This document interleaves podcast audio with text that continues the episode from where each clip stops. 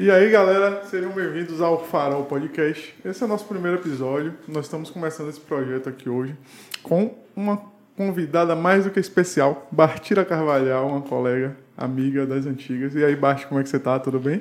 Oi, queridos. Eu sou Bartira Carvalhal, como o Irã apresentou. Estou ótima, graças a Deus. E é um prazer estar aqui com vocês, começando esse projeto maravilhoso. Estamos aqui para conversar um pouquinho. Vamos lá. Beleza, antes de começar a conversar com Bartira, a gente vai é, apresentar o nosso apoio, né? A galera que tem dado suporte aí. A gente vai falar inicialmente de Thiago Brandão Fotografia, que é um cara que faz o seu evento. Você quer registrar aquele momento especial, aquela festa, aquele casamento, chá de bebê, chá de fralda, ensaio fotográfico de casal, ensaio de cachorro. Pode convidar Thiago Brandão Fotografias, que ele vai eternizar esse momento para você. Né? Até porque, assim como viver aquele momento, é, a fotografia faz você reviver aquilo que passou.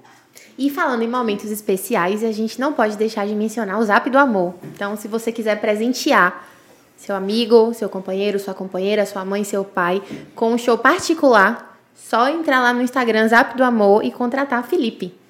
O Zap do Amor é um projeto sensacional que é feito tanto por Felipe Barros, que está aqui dando esse suporte para a gente na equipe técnica, quanto outros artistas baianos. E imagine aí, Bart, você receber um show ao vivo na data de seu aniversário de um cantor cantando sua música preferida. É, esse seria maravilhoso, né? Seria massa, né? A vergonha a gente deixa de lado, né? Mozão de Bartira fica a dica, viu? Mateusão aí, parceiro. É, então vamos lá, né? Vamos começar. É, Bartira, queria começar você falando um pouquinho de quem é você e sua jornada aí no empreendedorismo baiano, nacional quem sabe? Toda a sua jornada. Quem sabe, né? carreira, né? né? Pois é, né? É, algumas pessoas provavelmente que me conhecem, né? Vou, vou contar um pouquinho desde o início, que na realidade o empreendedorismo vem talvez da essência, né? A gente costuma falar que a gente nasce empreendedor, mas a gente vai ter que cultivar durante todo o processo. Na minha família, que é uma família que teve muito concurseiro, muita gente humilde que batalhou para estar tá ali é, o empreendedorismo não era muito bem visto. Até porque empreendedorismo ele traz uma palavra assim muito forte que é insegurança, principalmente instabilidade. E as pessoas que são concurseiras gostam exatamente do oposto, né? Do, da estabilidade ali, né? Financeira e tal. É, então, não foi muito bem visto na minha família quando eu comecei. É, mas hoje, depois de oito anos, né? Espero, né? Fica a dica que ele já esteja aceitando melhor. É, eu sou formada em administração pela UFBA, formei na turma de 2012.2 e logo em seguida já fui empreendendo mesmo. Foi meu primeiro e único, espero, trabalho que eu tive. Eu uhum. realmente não, eu só fiz estágio mesmo na faculdade, foram as experiências que eu tive e eu parti para o mercado como empreendedora mesmo, que eu acho que é o que eu posso fazer de melhor e contribuir de melhor forma. Beleza. Quando você era criança assim, você, te, você lembra, você tem alguma memória de algum estalo alguma recordação de quando você era criança, você já pensava em empreender? É claro que eu não vou falar empreender para uma criança, mas é. algum estalo assim de, ah, eu gostaria de construir alguma coisa, eu gostaria de ter meu negócio vendendo uma besteirinha, um brigadeiro, um Realmente doce, eu não qualquer tenho coisa. isso, né? Mas é, na realidade minha cachaça é cozinhar. Então a gente tem que buscar dentro do, acredito, né, que o maior sentimento de um empreendedor seja a paixão. É, o que eu cultivei, de fato, foi algo que eu vinha desde criança. Minha mãe ficava na porta da, da cozinha, apoiada na pia, perguntando: Minha mãe, por que você está cortando a carne assim? Minha mãe, por que isso desde pequenininha? Então, é, o que eu resgatei para o empreendedorismo foi uma pergunta que me fizeram em um congresso: Por que você não pode ser é, feliz trabalhando com algo que realmente você gosta de fazer? Por que você não remunera seus sonhos? Por que você não trabalha com hobby? Então essa pergunta me deixou totalmente desnorteada, porque eu ia, eu estava fazendo concurso, na época eu fazia cursinho na terceira jornada, estava correndo justamente para é, passar a ter estabilidade que todo mundo queria na ocasião. E já, ao contrário disso, né, quando me fizeram essa pergunta, foi uma puxada de tapete, realmente. Minha vida revirou. Eu peguei o avião, voltei e avisei. Eu vou abrir um negócio. De quê? Comida. Porque é o que eu gosto. E é o que eu posso aprender com o maior prazer. É o que eu pego o celular hoje, fico vendo tutoriais de como receitas, de como melhorar, porque é o que me dá conforto. mental, inclusive mesmo físico, não tanto, mas mental é, realmente é o que traz, né? Então, não tive, eu não tive realmente uma experiência de empreendedorismo na infância. E jogar isso para sua família? Eu vou empreender. Como é que foi? Então, né? Minha mãe, que sempre está comigo desde sempre, a gente fala que nosso cordão umbilical não foi separado até então. Quando eu contei a, na primeira oportunidade, eu falei primeiro para ela, ela falou só assim: você não vai ter mais final de semana, tô contigo e vamos nessa. Vamos desenvolver esse projeto aí, se der certo, e ela sempre está comigo mesmo. Já meu pai não aceitou tão bem. Eu acho que ele queria ter aquela ideia de filha engravatada, sabe? Tipo assim, estar por trás de algo, ser de uma grande empresa, de construir algo. Não construir, na verdade, mas ter uma carreira muito linear, né? Sim. E isso, para ele, talvez não tenha sido tão agradável. É, ele gosta muito de aparecer, meu pai. Então, como é que ele vai dizer que a filha dele cozinha? É a pessoa entendeu? que tá lá no, no fundo, né? Na cozinha. É, como é que a filha dele cozinha, entendeu? Estudou tanto para entrar na UFBA e cozinha? Então, é, é meio complicado. Eu, eu, nem julgo muito porque, tipo, é, nossos pais, eles são... Eles criam a gente com a experiência de vida que eles tiveram, né? E por muito tempo no Brasil, a gente sabe que o caminho é estudar, se formar, entrar numa boa empresa, trabalhar naquela boa empresa e se, se aposentar e curtir a aposentadoria. Então, eu acho que pode ser mais ou menos isso a cabeça uhum. de seu pai, que é a cabeça, por exemplo, de meus pais também. E não, não acho isso que é um ponto negativo, não, mas entendo a sua jornada um pouco, compartilho disso, de, da caminhada, de que a cabeça dos pais é de justamente isso, você concluir seus estudos para conseguir um emprego numa boa empresa e quando você chega com um impacto assim de que eu vou criar minha empresa do nada, eu vou fazer o que eu gosto e monetizar isso e ganhar dinheiro com isso, é, pode ser realmente um choque. É interessante ver isso. É, oito, oito anos se passaram, mas pelo menos ele já mudou um pouquinho a visão, né? Espero. Agora na pandemia mesmo, que deu uma estremecida natural do processo, é, em conversas, assim, ele já mostrou muito mais segurança em acreditar que a empresa já existe, né? É algo mais sólido. Afinal de contas, oito anos já, já é, é uma estrada, grande, né? É, já é uma criança grandinha. Entendi. é, dentro da sua graduação, durante a época de escola, existiu alguma pessoa em que você conseguiu ver aquele ponto assim, pô, essa pessoa empreende, eu acho que eu poderia ser como ela, ou se espelhar, não sei. escola? A gente teve aqueles grêmios, né? Aquelas. Né? Mas não, nada assim, eu não conseguia, não era uma realidade pra gente na infância. A gente não era estimulado a entender o empreendedorismo na infância. Nunca foi. Eu fui convidada semana passada para falar com a turma. Hoje é a terceira série que fala, né? E eu fui convidada para falar sobre empreendedorismo para a turma.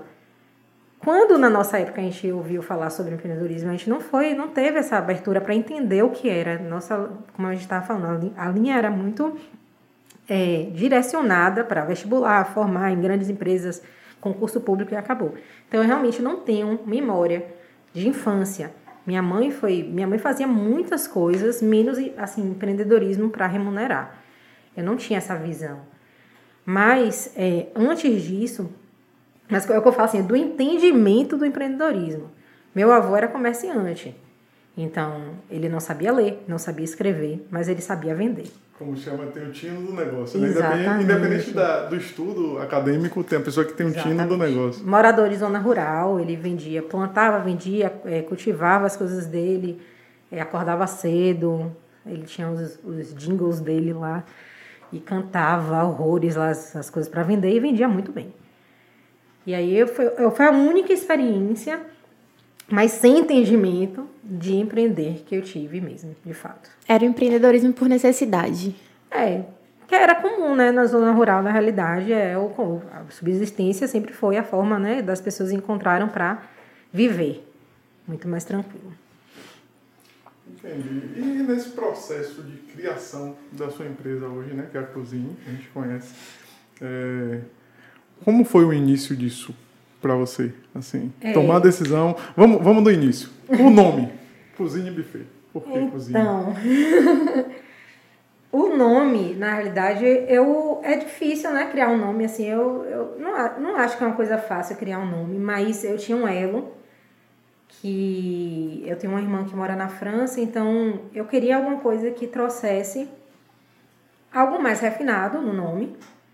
E um, cozinha é um nome muito simples, né? Que é cozinha em francês, mas eu queria algo que fosse refinado de todo modo e básico, que não fosse grande. E aí surgiu, simplesmente surgiu e foi. e aí eu levei para um cara que ele desenvolve marca. A gente desenvolveu, foi o maior investimento que eu fiz de fato, que eu acreditava que a marca é, gera, ela gera o valor total da sua empresa, principalmente na construção. Então, eu fiz esse investimento, conversei com ele, expliquei o que eu queria no futuro, que é a marca você bola aqui para colher lá na frente, né? Sim. Então, eu conversei, expliquei para ele, ele desenhou minha marca, ela é uma marca exclusiva minha mesmo, registrada, é, no desenho, tudo bonitinho. E aí a gente foi desenvolvendo para ser isso, porque era é, ela pelo que ela quer passar mesmo, né? Mas o nome não tem, não tem muito segredo assim, não. Foi, foi vamos nessa, vamos, vamos. Surgiu. E... Ah, outra coisa, a Larissa perguntou sobre a família, né? E seus amigos na época do início da cozinha, como eles reagiram? Teve alguém assim que te deu um suporte total vindo de amizade? Olha... Ou foi meio que hum, essa louca aí tá fazendo essa empresa? esse negócio de comida aí, não sei não, viu? Olha, na verdade, os amigos tiveram um papel extremamente importante, né? Porque eles foram meus primeiros clientes. Sem os amigos, eu confio que eu não, não teria passado pela fase inicial. Eu tenho um amigo em específico, que é Gustavo Neri, que você conhece também, que ele foi meu primeiro cliente. Eu não tinha portfólio ainda, e ele falou: Quero que você faça meu aniversário para 100 pessoas. Eu nunca tinha feito nada e tal. Só tinha marca, vendia pãozinho, talvez um brigadeiro. Aí eu fiz, eu quero ajuda. É... O que é que você quer comer na sua festa? que aí, a partir disso eu faço o cardápio e faço. Aí ele pegou, escreveu, eu quero isso, isso, isso. Aí eu peguei, criei o portfólio da cozinha assim, inclusive, né? Eu ouvi o que ele queria produzir na louca e fiz. Que deu certo. Esse foi o primeiro cardápio? Foi. Não. Eu, sei lá, vendia coxinha aqui, uma coisa bem básica, assim. Mas quando a pessoa fala que quer servir 100 pessoas, você não pode pensar só no básico, né? Você não vai servir só isso. E aí ele acabou falando, ah, eu queria comer isso, eu queria comer aquilo, não sei o que. Eu fui numa festa tinha isso. E aí eu sentei e, e, vamos lá, vamos testar. Porque a gente só vai aprender mesmo com o público, provando, dando feedback. Se não tivesse aprovação naquele momento, eu retiraria e por aí vai. Foi o melhor, melhor laboratório que eu podia ter, né? Uma, aplicando o produto numa festa. Porque eu comer era ótimo, eu amava comer mesmo, amo comer.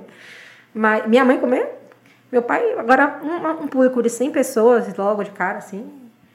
Responsabilidade, já... né? É, e você trabalhava sozinha naquela época ou já tinha Isso. alguém te Quando eu iniciei a empresa, é, eu não quis fazer grandes investimentos, justamente porque eu não tinha capital não tinha esse apoio ainda também. E eu comecei em casa. É, fui fazendo o trabalho digital, né, marketing digital, fazia tudo: compras, transporte, finanças, produção, entrega, tudo que você imaginasse eu fazia, né? Então, é, acabei que eu fui fazendo tudo bonitinho e. Saía. E, e saía, né? Interessante. Assim, nesse seu primeiro evento, teve algum desses pratos escolhidos por Gustavo que foi um desafio para você fazer e entregar? Porque você falou que ele pediu, né? Ele falou e teve alguns que ele viu em outras festas e tal, ele pediu. E teve alguma dessas receitas que você teve dificuldade para executar ou foi tudo tranquilo logo de início? Não, foi realmente foi bem tranquilo. Não tive muita dificuldade. É, até porque minha família sempre cozinhou, então a gente sabia, a gente fazia as festas, então era muito mais tranquilo para mim. O desafio foi executar mesmo, né? O tempo, tipo, ter o time de estar tá começando a produção para liberar no horário, sabe? Esse time aí que é bem difícil. Entendi. É porque eu, particularmente, tenho algumas experiências com, com comidas em festa, né? É, particularmente, eu tenho um trauma com coxinha, por exemplo. Porque eu já fui em umas três festas e a coxinha com recheio frio. E eu acho que não tem nada mais broxante do que você chegar numa festa. Eu, particularmente, gosto muito de coxinha, chegar na hora, a coxinha tá com recheio gelado por dentro. E aí, não sei se aquela pessoa.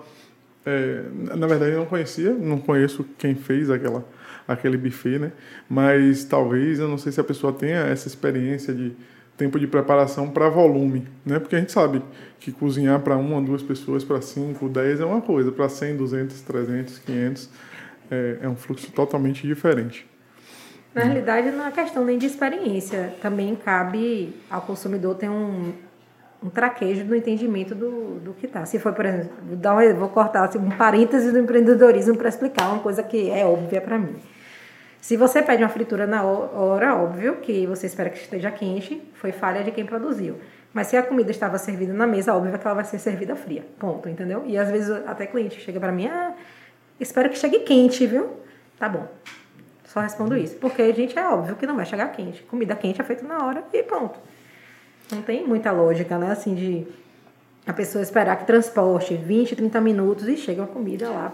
Não, fresca. era salgado frito na hora mesmo. Então, galera... Tá. então é falha da cozinha mesmo. É, é comum acontecer isso. É comum acontecer. Sim, entendo. É, é porque justamente é, eu tive um, um negócio no ramo de cozinha há muito tempo atrás. Foi uma experiência que não tem a ver com buffet. Era uma cozinha que vendia almoço. E a minha visão sobre o mercado de esse mercado é, de refeição no geral, vou, tentar, vou englobar todo mundo, né, de serviço de refeição. Não sei se você se aloca nisso, se você é, particularmente se acha pertencente a esse mercado.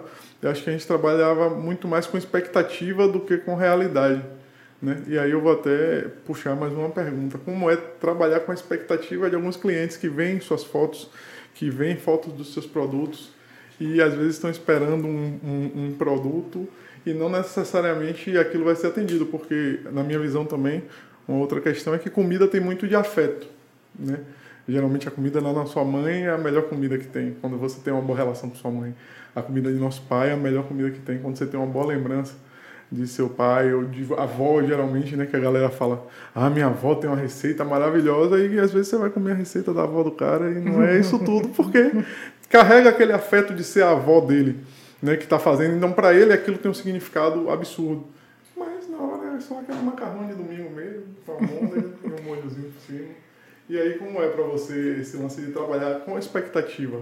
Eu vou além da sua pergunta. Como é você trabalhar com sonho? Porque se você vai vender alimento para um evento, um casamento, um aniversário, você leva a cara do evento. Então imagina você vai para um casamento e a comida é ruim. Aquele casamento vai ficar marcado como um casamento que teve a comida ruim. Isso pode destruir o sonho de uma noiva.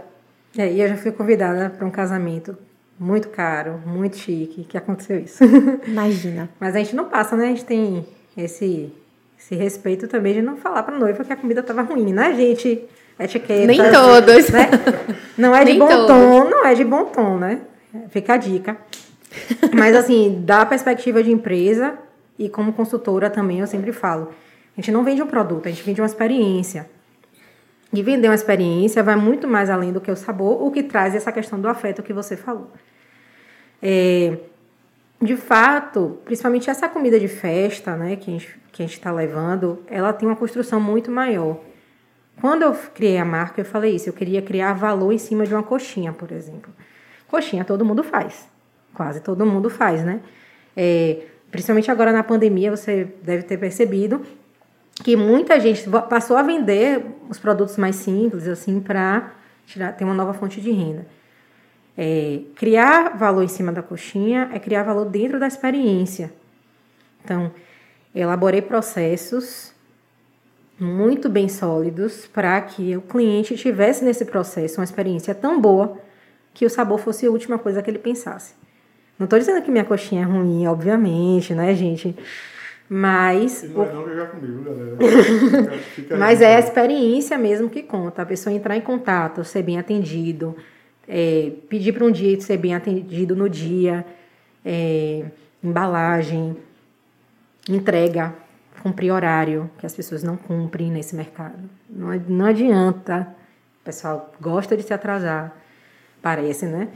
Então eu vendo a experiência. Quando eu estava estudando ainda na faculdade, a gente ouvia muito assim: ah, é, por que você não vê uma propaganda da Boticário na televisão? que com perfume. Ela vende o Dia das Mães, ela vende o Dia dos Pais, ela vende a experiência do presente. Ela não vende o perfume, não vende o kit. Cacau Show tá aí também para isso. Você não sabe o nome do chocolate deles. Ele vende a experiência da Páscoa. A gente sabe dos ovos da Páscoa da Cacau Show. ela, você sabe que você pode ir lá e comprar um presente para alguém também. Você não, pouco sabe sobre a produção do Cacau Show, se o chocolate é bom, se é ruim. Você só sabe que ali tem lugar para presente. Então é isso que vale a pena de você construir. Você tem uma empresa, independente do setor, a gente está falando de alimentos no momento, você tem que ter noção que você está levando um valor para o cliente. E o empreendedor tem muito disso, porque ele tem muito afeto na produção dele.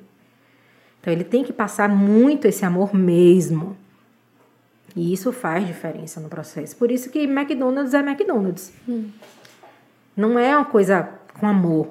Tem, o cara lá tá podre de rico, obviamente, o, o criador. É, as, gera, as gerações que se passaram dele. Mas ali não tem um processo afetivo. Ele já até teve, né? A gente, a, gente, a gente chegou a pegar, na época que tinha o McLanche, que tinha aquela questão mais afetiva. Nem o McLanche hoje passa aquela sensação de afetividade. É, quando a gente era criança tinha todo aquele lance de que É, era massa e era, era muito bom. As crianças agora querem novidade. É. Então que chega de novo no mercado faz sentido. É, TikTok. Né? Você trouxe uma fala interessante, que é as empresas desse ramo costumam se atrasar. As empresas nem sempre têm uma proporcionam uma experiência. Foi difícil se posicionar com essa experiência, é, dada o cenário de mercado de empresas que não trazem essa experiência. Como foi para a Cuisine fazer isso? Se posicionar como empresa que vende uma experiência e não a coxinha? Isso. E na verdade ainda é bem difícil, porque é comum que na, no meu ramo as pessoas não tenham formações. Quem tinha grandes bufês antigamente veio porque tinha uma culinária muito boa. Gestão, nem tanto. Então, eu vim com a cabeça administradora para um mercado que era super mal cotado. Eu vim para trazer valor, minha perspectiva era essa. Então, quando eu falo para o meu cliente que eu tenho um processo definido, ele não entende às vezes, sabe? Eu tenho um site de compras. Poxa, você não comprava a coxinha em site, sabe? Então, você não tinha um planejamento, né? Tinha, é, tudo mudou. A gente está aproveitando a era da digital para melhorar o setor. Então, muito cliente tem preguiça, a verdade é essa, até de ler. Entendeu? Que precisa ler. Tem cliente que vira para mim. Eu podia até botar esse áudio aqui, né? Mas não vou expor, né? Melhor não. Olha, Bartira, é, esse negócio de ficar escolhendo não é minha praia, não. Se a pessoa não quer escolher, quem é que vai escolher por ela, gente? Como é que eu vou saber o que ela gosta? Não tem como, né? Então, a gente aproveita essa era digital para estar tá, é, educando, de todo modo, o cliente a entender que ele também tem que ter um gosto. Não, é, não tem que deixar pronto para ele, sabe? Ele tem que ter uma opinião também do que ele prefere. É, eu não, não, quero revelar a minha idade não, mas eu sou da época que, particularmente, eu acho que festas se faziam no boca a boca, né? Você conhecia alguém que tinha contratado é, os doces com uma pessoa, os salgados com outra, o bolo ou a própria família fazia. Eu lembro muito bem de minha mãe estar tá juntando com minhas tias, fazer aquele bolo de bater com aquele negócio. Eu não sei o nome daquilo. Eu não vou lembrar. De ficar glacê. batendo. Na época era glacê. Não, não mas de ficar batendo ovo com aquele negócio de metal assim. Eu não lembro. Deve ser o fouet de hoje. É, mas é. fazia glacê assim. Pronto. E glacê aí juntava a família toda para fazer a festa, né? Brigadeiro, por exemplo, era um doce que particularmente acho que ninguém comprava na é. década de 90. Eu acho que todo mundo fazia seu próprio brigadeiro em casa para as festinhas e tal. E hoje a gente tem uma profissionalização desse mercado e como você falou essa questão de, de vender experiência, né? É, dentro dessa venda de experiência, é, qual é a, a, dificuldade assim inicial de quando você começou a, a, a, se posicionar como eu quero vender experiência, não um salgado, não um doce, não um buffet? Qual foi a, a que você lembra assim que foi a primeira dificuldade que você teve? Na época foi o preço, porque é, as pessoas não conheciam minha história mas elas barganhavam muito em cima, na época, muito mais do que hoje. Então, a empresa nova, por que está vendendo nesse preço? Tanto que eu passei, acho que cerca de 5 a 6 anos com o mesmo preço. Então, o que é que diferenciou daquele ano inicial para 5 anos, 6 anos depois? Criação de valor. Eu mantive o mesmo preço. Então, na época, a pessoa, ah, mas ela está começando agora, vai fazer desse valor X? Não, ela deve, deve ainda ser assim, deve fazer Y. Eu fiz, não, -uh, não abaixo. Perdi a cliente, mas não abaixava o preço. Tem gente que fala, ah, mas você não sabe ser comerciante. Mas criar valor é assim. Você perde de um lado para ganhar de outro. Entendeu? E também tem a questão. É mercadológico, tudo é mercadológico, né? E você também pensar que eu não tinha disponibilidade, né, para fazer, porque se na época eu produzia. É, vou dar um exemplo. 100 coxinhas em 4 horas, hoje eu produzo 100 coxinhas em 30 minutos. Uhum. É, chega a ser bem, é mais real. Eu faço muito mais rápido, mas são 8 anos fazendo. Então eu, eu tenho a possibilidade de vender muito mais hoje pela minha mão. Na época não tinha, as pessoas não entendiam isso também. Elas queriam, mas queriam, queriam, e eu falava, gente, eu não posso. E eu, não, e eu falo não mesmo. Eu não posso. Um erro de muito empreendedor, inclusive, é esse. Não saber a hora de dizer não. Mas eu também virei muita noite no início. Parei de comer muita coisa também. É, porque também não falei tantos não, né? Sim. A gente foi, a maior dificuldade foi essa mesmo, aceitar o, o preço da época, porque não tinha valor na marca, não tinha nada ainda para construir, era desconhecido. Hoje as pessoas já conhecem, algumas pessoas já conhecem a marca, já indicam mais. Ainda é boca a boca, né? Você falou assim, ainda é bem boca a boca. O mercado, se você, você fala assim, ah, conheço aqui, ó, pode comer aqui, eu gostei e tal. Se a pessoa confiar em você, ela vai pedir. É, porque eu acho que vai muito também do que Larissa falou de, de ser o momento, né? É, de tipo assim, você está vendendo aquele sonho e às vezes o arriscar não é tão interessante.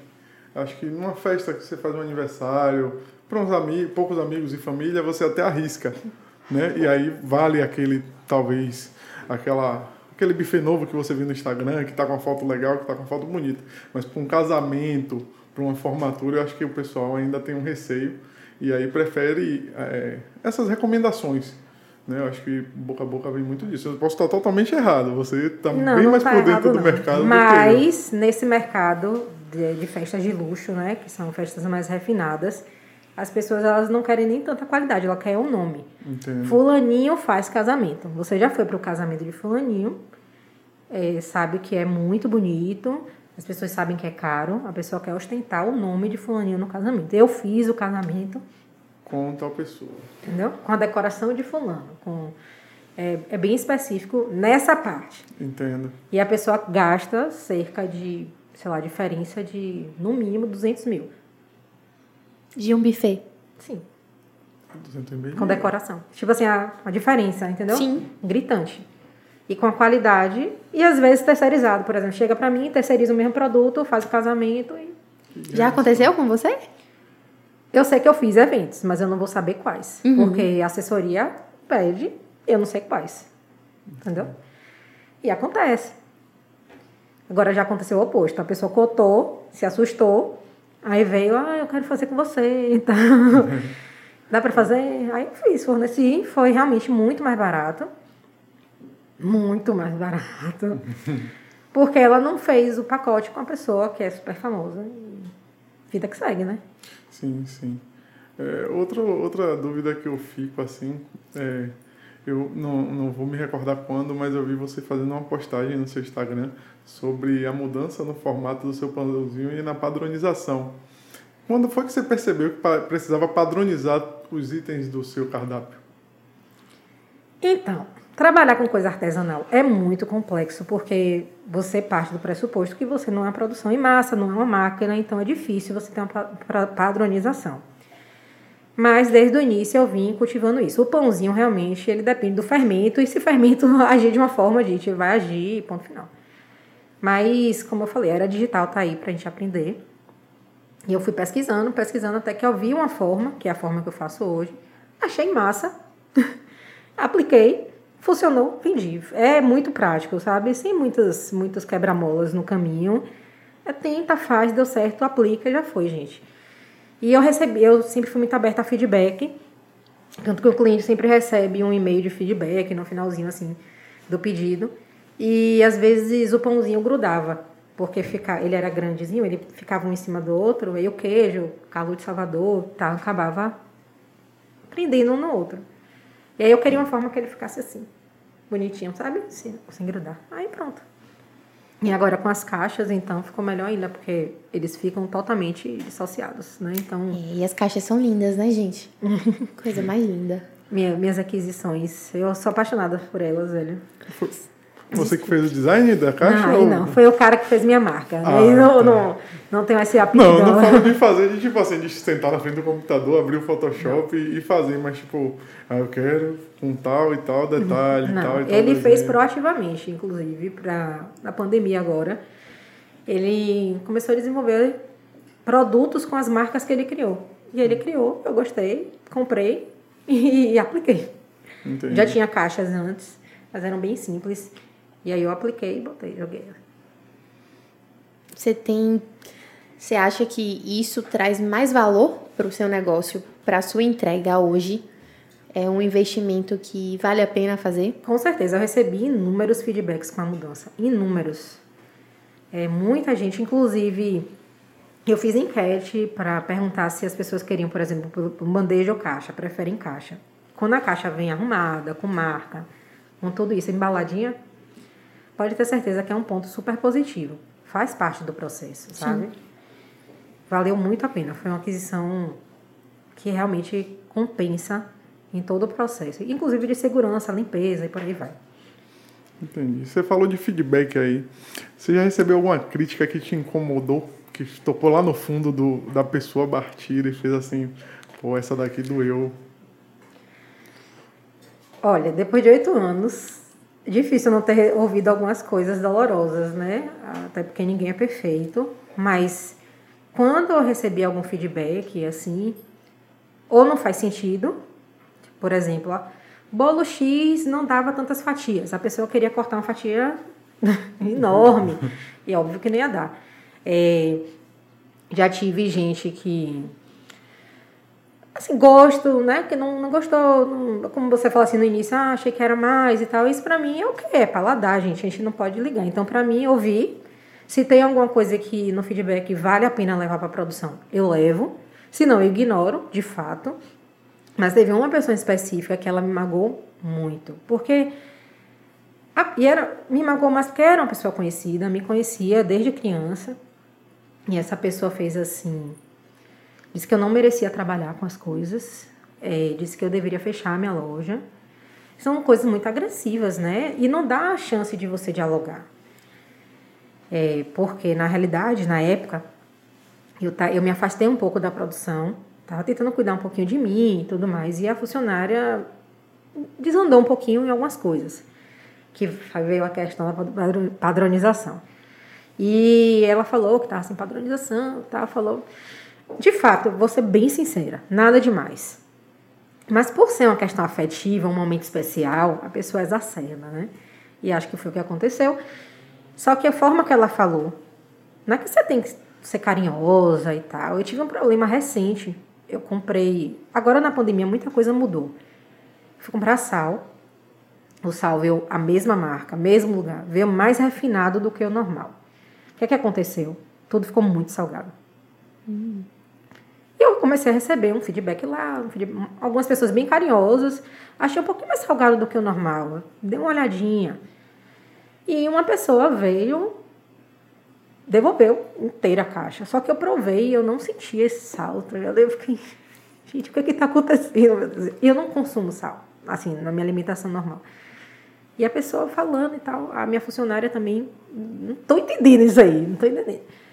Mas a gente vai tirando de letra, sabe? Ouve. Se tá reclamando, gente, umas duas, três pessoas reclamaram, então alguma coisa existe. Então a gente tirou. Aí foi aí que a gente descobriu que o sal estava mais refinado e estava mais intenso. Mas no nosso paladar, que pessoalmente não estava para devolver. Eu dei outra caixa a ele, fiz uma nova produção, dei outra caixa. Ele foi super simpático, depois super elogiou. Porque tem um jeito, né, de falar, sei lá. Essa menina foi bem agressiva, bem agressiva mesmo. E aí eu acho que depois disso eu fiquei assim, nossa, será que eu deveria estar aqui, sabe? Você se questiona se vale a pena. Tem umas pessoas assim que precisam aprender um pouquinho, devia estar do outro lado um pouquinho para aprender a tratar, sabe? Quem está no atendimento, quem fez. Teve um- uma menina que reclamou que o bolo foi levemente torto, tipo assim, Não foi assim, literalmente. Deve ter ido assim. Literalmente assim. Que eu tenho Também não foi uma dele. torre de Pisa, foi. Não, foi assim, tipo assim, ó, inclinação bem básica, assim. E ela é crítica Masterchef, tá ligado? Umas coisas- Tem rola umas coisas assim, rola umas coisas bem. O ponto do seu bolo não está perfeito. É, o teve, recheio teve uma pessoa está... que veio, poxa, é, a temperagem do seu chocolate. Eu fiz, nossa, gente, vocês estão realmente me julgando, né?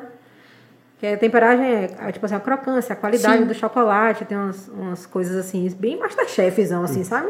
E a pessoa dá um feedback desse, mesmo que positivo, a troco de quê? É, é porque com, com esse acesso né, que a gente tem, acho que a, a digitalização de tudo e a facilidade de acesso à informação que a internet dá, as pessoas terminam vendo bastante vídeos sobre técnicas, etc. Mesmo que não execute. Ela tá ali assistindo um vídeo de como é que tempera um chocolate, por exemplo, e aí assiste... eu vejo isso. É, não, mas aí assiste, assiste dois, três vídeos e acha que já é especialista Isso é né, naquele assunto. Isso é verdade. É, até, até às vezes a gente, em assuntos que não são da nossa profissão, às vezes a gente assiste alguns vídeos e fala, não, já entendo tudo disso aí. E você não acha isso chato, não? Você não acha, não? É. A gente não faz, eu, eu costumo falar que a gente não tá mais vivendo a experiência, né? A gente compra pra julgar. A gente vive pra julgar, pra avaliar, pra...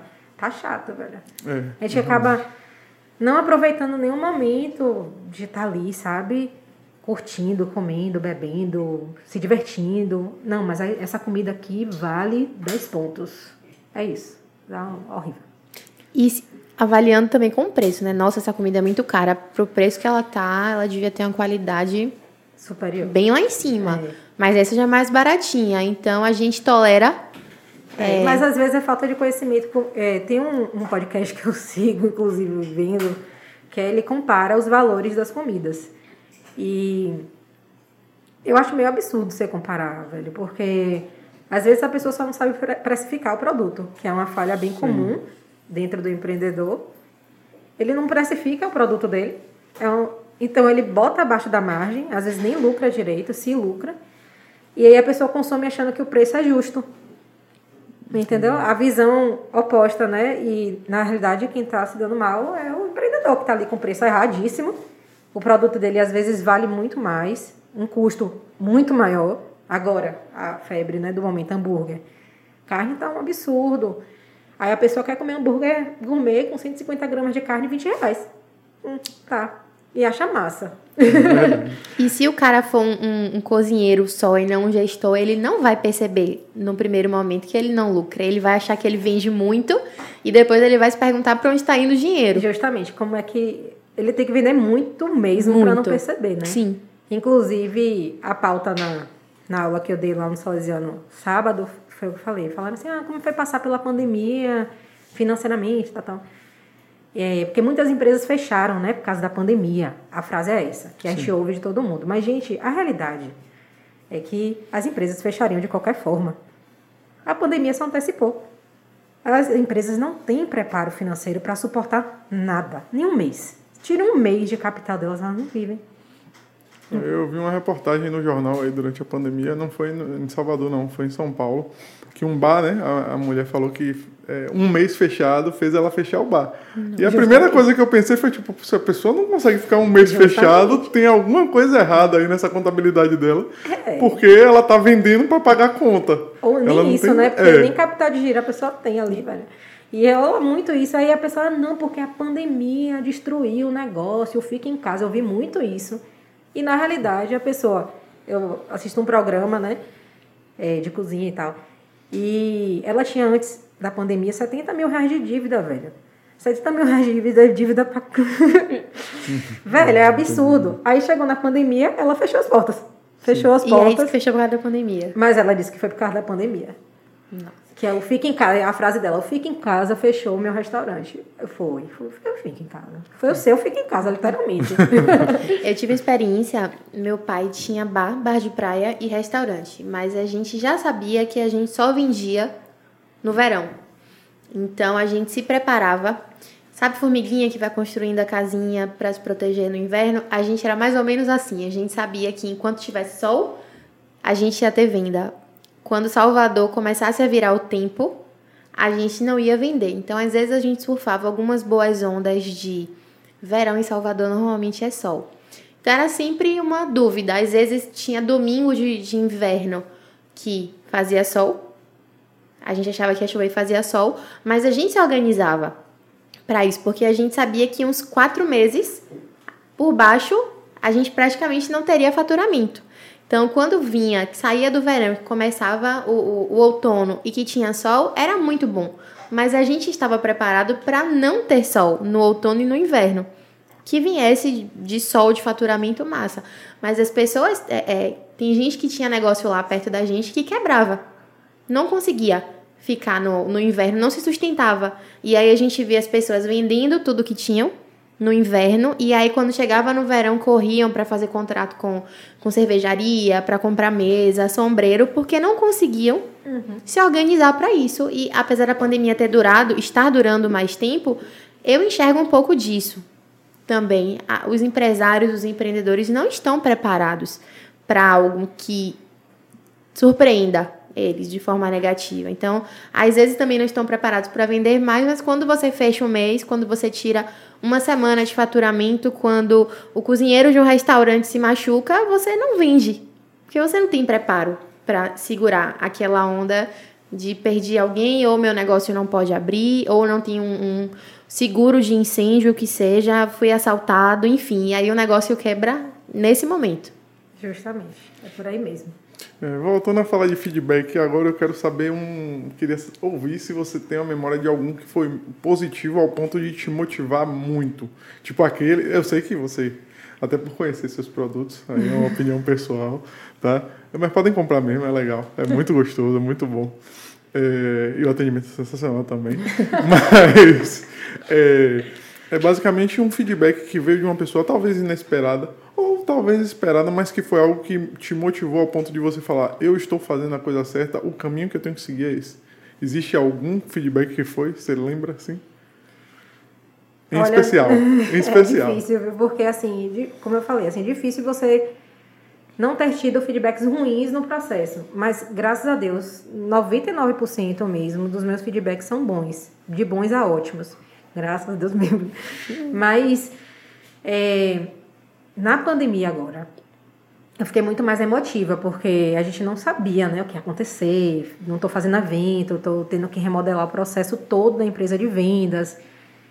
Então, logo quando começou a pandemia, eu estava com, entre aspas, contratos, né, que a gente tem, na, não, são contratos, mas a gente tem um, um padrão de consumo de empresas. Todo mês eu fazia para aquela empresa um coffee break e por aí vai.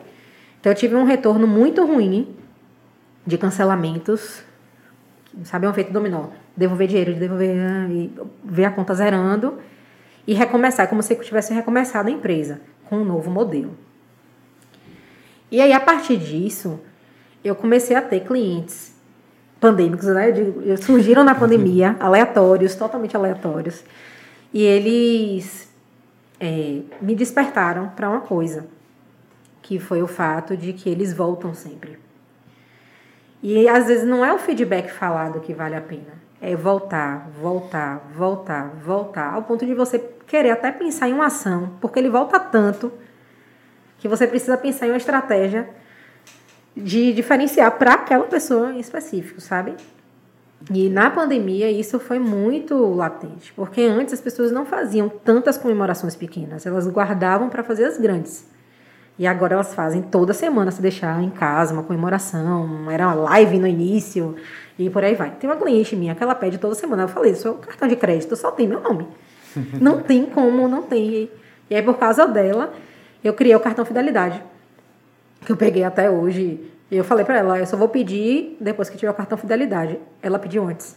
Foi nesse nível, entendeu? Foi tipo, é, chega... isso aí é um feedback muito bom, sabe? Sim. Você saber que a pessoa está ali retornando. Mas, claro, verbalmente, né? Escrita, na verdade, falando. Esse sábado agora teve um que, pô, a menina estava tendo um dia linear, não estava sendo ruim, não. Inclusive, tinha tido boas vendas, tinha um probleminha na plataforma. E do nada ela escreveu: Eu sei que você está no final do expediente, mas vim aqui dizer. Aí pá, começou a escrever várias coisas, um textão mesmo e vocês são meus favoritos de Salvador. Ponto. Aí você. Reenergiza, né? Aí você vê, poxa. Aí você para assim, socorro. socorro. Tá indo muito, tá indo muito além. Entendi. É, você entrou nesse assunto de pandemia. Você precisou reformular a cozinha na pandemia? Ou... Eu entendo a parte de cancelamento de eventos, talvez perder alguns clientes que eram fiéis e etc.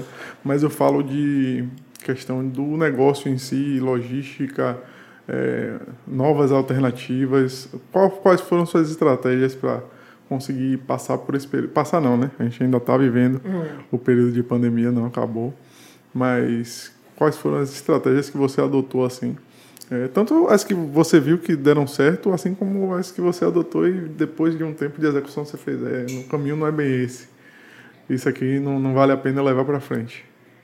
É, na realidade eu trabalho com eventos, né? Eu estava bem linear em eventos de grande porte, acima de 200 pessoas. É, não tem como se manter com essa estratégia na pandemia, até porque evento foi liberado esse final de semana, se eu não me engano.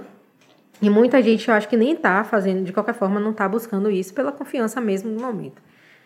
É, eu tive que tirar coisas do meu cardápio por questão de segurança própria. É, tive que reduzir a quantidade mínima. Por exemplo, eu vendia no mínimo 15, eu acho que era, nem lembro mais, acho que eram 15 unidades por produto. É, no início da pandemia, eu botei dois. Para ver se desovava mesmo, sabe? Vou ter que vender, tem que vender, a qualquer custo. E aí depois eu subi para cinco, é, que é o que está agora. É, mas também as pessoas estão, estão comprando até mais. Mas isso é, me fez refletir que uma quantidade mínima menor abre a possibilidade da pessoa conhecer mais produtos seus.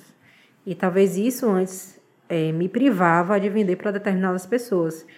Então, para mim, a pandemia foi de autoconhecimento empresarial mesmo, de entender o que o cliente poderia, o que eu perdi do cliente, porque é muito mais tranquilo você fazer um grande evento. Você vai chegar, vai fazer várias coisas e vender um dia só. E claro, você vender em um evento que eu vendo para 20 pessoas, é claro que eu tenho muito mais trabalho agora. Né? Até para ler, ver o pedido. É, às vezes chegam uns pedidos e eu fico assim, gente, eu não sei nem fazer isso aí. Dois, dois, dois, dois. É um saco, velho. Não vou mentir, não. Mas eu tive que remodelar a empresa toda, não tem jeito. Tive que tirar tudo é, do que era, do propósito de eventos mesmo, de ampliar. E a partir disso, é, a gente vai estudando e aproveitando, estudando mais para conhecer mais o cliente em potencial que eu fui perdendo. É, é, o pensamento mais positivo, né, do desenvolvimento mesmo. Não que eu perdi é, das festas grandes. E aí a gente pensa, no retorno, na verdade, agora eu vou ter dois públicos. Quando eu tiver, vou ter o pequeno e o grande, eu vou ter que aprender a atuar com os dois em algum momento. Não agora. E como foi assim? é, Você falou que começou sozinha, né? Fazendo as coisas de forma artesanal, sozinha, acho que com o apoio de sua mãe, pelo que eu entendi. No, no início, bem no início, e quando é que você foi percebendo que Bartira não dava conta mais sozinha de tocar a cozinha, que você ia precisar é, sair de casa, como você falou, que começou fazendo na cozinha em casa? Quando é que você, você foi percebendo isso?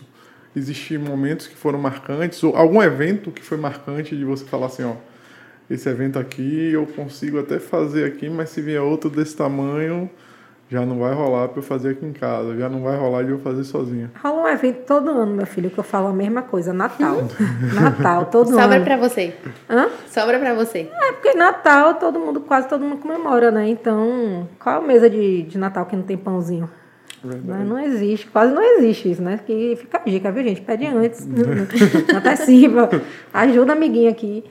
Mas todo ano o desafio sempre foi Natal. O resto eu tirava de letra, porque é um, é um evento, entendeu? É o que eu falo assim, é um evento em específico. Então, o evento em si não é um, um problema, mas o Natal que eu atendo X famílias, isso aí é o desafio maior. Mas o maior gargalo, eu ainda trabalhava em casa e eu recebi um casamento que foi na Praia do Forte. Eu fiz literalmente tudo.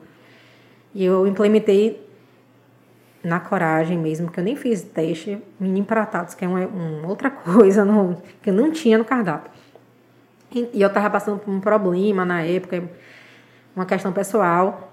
E aí eu contratei uma pessoa, de fato, eu já estava lá, CLT mesmo comigo. E eu fui para Praia do Forte com um carro que não cabia nem a gente. A gente estava indo ali só indo, porque o carro só tinha comida. A gente foi, organizou tudo, deu tudo super certo. E ainda tinha um, um, uma girada de chave ali, porque o casamento era de uma brasileira com um alemão. Então, eu fiquei, nossa, eu vou ter que agradar dois públicos. O meu, beleza, mas o de fora é muito difícil e eu não sei como é que vai ser isso. Eu não sei nem falar com esse pessoal, eu não sei nem como é que eles vão lidar com isso. E são dois paladares totalmente diferentes, né? Total. Porque o pessoal lá está acostumado a comer determinadas coisas, determinados pratos, e a gente tem. Na verdade, no Brasil a gente já tem essa gama de paladares, né? É. Você pega o pessoal do Sul, eles têm o costume de comer uma coisa, o pessoal do Sudeste outra, Centro-Oeste outra, Norte tem uns costumes, a gente do Nordeste tem outros. Então é, é bem complicado isso de você conseguir agradar vários paladares. Hum. E eu, até na época eu estava alugando o espaço. Aí eu fiz, eu não posso nem me mudar antes do evento para ter certeza que as coisas vão estar no mesmo lugar. Sabe aquela sensação de a caixa está aqui, a colher está aqui e tal. Se eu mudar, o processo muda, né? A gente a gente se muda é bem complicado. Né? Aí eu, aí eu segurei a mudança na época. Fiz o casamento, uma semana, na semana seguinte eu me mudei. Já estava tudo arrumado, só estava esperando mesmo passar. Mas aí a gente vai tirando. O evento é mais tranquilo. Eu, assim, tendo o processo definido, é mais tranquilo. Eu tinha tudo muito definido. Já tive evento que acabou comida, tem evento que sobra comida. E, que... quando acaba, bate? Aí é problema de que tratou. que eu quis pagar. é verdade, né? Na realidade, assim, eu sugiro. Olha, sua festa é para 100 pessoas, é um casamento, é assim. Você tem que fazer dessa forma. Ah, mas eu, não tá muito caro. Então, tudo bem, te reduz, mas o risco é seu. Eu não posso fazer nada. Da mesma forma que acontece, eu fiz um batizado, que a pessoa fez uma feijoada no batizado. Uma, uma convidada, o perfil da convidada era não saber nem o que era bacon, gente. Era feijoada que ela devia colocar? Não era, gente, não era. O público dela não gostava de feijoada. Então, às vezes rola umas dessas. Sobrou muita comida nesse dia. E isso também eu não gosto. Se for num hype aí, de algo, deve ter visto alguém fazendo uma feijoada, ou soube que a feijoada rendia, alguma coisa do é. tipo. Ou até pelo dia, né? Vai que foi um domingo, fez foi uma feijoada. Tá vendo? Um fez um feijãozão no domingo pra galera, mas não rolou. É. Já rolou uma festa que a pessoa me falou que ia começar 12 horas e começou 10 horas da manhã, duas horas antes. A sorte é que, como eu falei, tudo é processo. Eu cheguei mais cedo, quando eu tava chegando, os convidados estavam chegando. Eu fiz, beleza, o risco é você, o problema é todo seu, não tenho nada a ver, estou no meu horário. É. Vou antecipar, porque eu volto para casa mais cedo, duas horas antes. E também tem isso, né? Deixar tudo bem definidinho, um contratinho, assinado pelas partes. Entendi. Hora extra. Opa. Né? É bom, a gente né? não é besta. Com certeza. e é, por aí vai. Você falou de, de um, uma situação e como o Bartira não é só Bartira empreendedora, é muito mais, até particularmente para mim que te conheço, é a Bartira ser humano. Existe alguma dificuldade que você passou na vida assim que impactou diretamente seu negócio e nesse momento, nessa dificuldade, é, onde foi o seu suporte? Foi no seu negócio? Foi nos amigos? Foi na família? Foi em tudo junto? Né? Você lembra de alguma situação desse tipo? Olha, eu passei uma situação bem desafiadora, né? um, processo de um relacionamento muito conturbado. E foi a, uma das primeiras formaturas que eu fiz, inclusive montagem, que eu fazia sozinha ainda na época. E foi muito complicado, mas assim, trabalho é trabalho, né? Você não tem nada a ver, sua formatura, não vou deixar interferir. Então, aprendi a separar bem. É, de fato, eu chorava em casa, resolvia o trabalho no trabalho, não tem esse negócio não. Problema, problemas à parte mesmo, eu separei muito bem. Dizem que é um negócio de capricorniano aí na vida. Não, não sei mexer muito com esse negócio de horóscopo, não. Mas dizem que Capricorniano sabe separar um pouquinho melhor, né? Então é, deve ser por isso. A gente né? gosta de dinheiro, né? É. De quem trabalho. não gosta, vem cá, é quem não gosta. É. Não é dinheiro. Mas é, separei mesmo, graças a Deus eu soube separar bem. É, para mim, até ao contrário, eu boto o trabalho muito em primeiro lugar. Então, isso acaba me prejudicando, na, mais na vida pessoal mesmo. É, amigos, presenças, isso é bem complexo. Mas hoje eu tô melhorando isso. Tô aqui, ó. eu queria te fazer uma pergunta. É, se você, em algum momento, tirando aquele feedback negativo que você contou pra gente, pensou em desistir ou achou que não ia dar certo? Pandemia. Né? É você faturar e ver seu faturamento cair pelo menos 70%, não é nada estimulante, né? É, de fato, eu tinha um planejamento financeiro muito bom. Muito bom ao ponto de que até hoje eu estou usando reserva de emergência, para você ter noção. Já estamos em um ano e quatro meses, um ano e cinco meses, mais ou menos. É, né? E eu estou dando suporte bacana e ainda fiz a mudança de loja, que foi um, uma coisa interessante. Porque eu precisei realmente fazer, foi, foi, estimulou muito mais e ampliou as vendas, inclusive, essa, essa mudança. Mas eu cheguei a conversar mesmo, de pensar assim, vou precisar me realocar no mercado, me questionar assim, será que eu vou? Me desestimulei, fiquei bem para baixo, assim. E aí parece que, né, Deus está aqui assim, ó, falando besteirinhas assim para você, ah, dar um pontapé. E no outro dia que você pensa, tem milhares de vendas. Massa. Que massa. E aí você fica, poxa, mas dá certo. Mas tá cansativo, mas tá dando certo. E a gente vai empurrando. Vai empurrando, empurrando e esperando o fim, né? Que espero que esteja próxima. E vai contando, como a gente começou falando assim, dos amigos, que aí vão indicando, trazem uma pessoa nova, e a gente vai trabalhando em cima disso. E confiando, né? E estudando. Aproveitando também. Que tem que estudar muito para estar tá ali. Com certeza. É, uma dúvida que eu fico é, é porque eu vou bem para o seu lado pessoal agora. Eu não quero mais saber de Bartira, dona da cozinha, não, mas de como impactou na sua vida, na sua rotina, ter um negócio. Tipo, seus costumes, sua rotina. O que disso mudou de forma positiva e negativa? Se você tinha um fluxo de atividades físicas, um fluxo de lazer que foi alterado e você não curtiu muito de ter alterado, mas paciência, é, o ônus né, de ser uma empreendedora, assim como novos costumes que vieram aí com, com a cozinha de brinde para sua vida. Negativos, primeiro, né? É, saúde, né? Me prejudiquei muito.